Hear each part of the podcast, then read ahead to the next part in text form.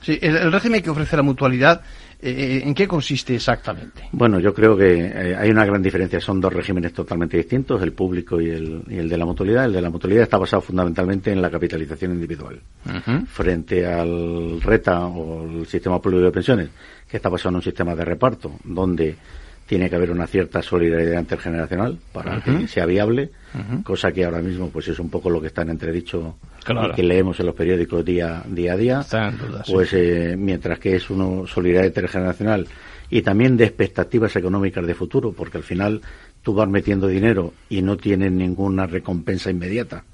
Eh, simplemente tienes una expectativa que cuando llegue una pensión ¿Ya veremos? de fallecimiento o de tal, pues puedes cobrar eso, pero hay casos eh, como puede ser el mío, que soy viudo, que llevo pagando 30 años a la seguridad social, que ya, por ejemplo, la viudedad, salvo que me vuelva a casar, no la voy a generar, y que si fallezco antes de jubilarme, pues acabo de perder todas las aportaciones que he hecho al, régimen público.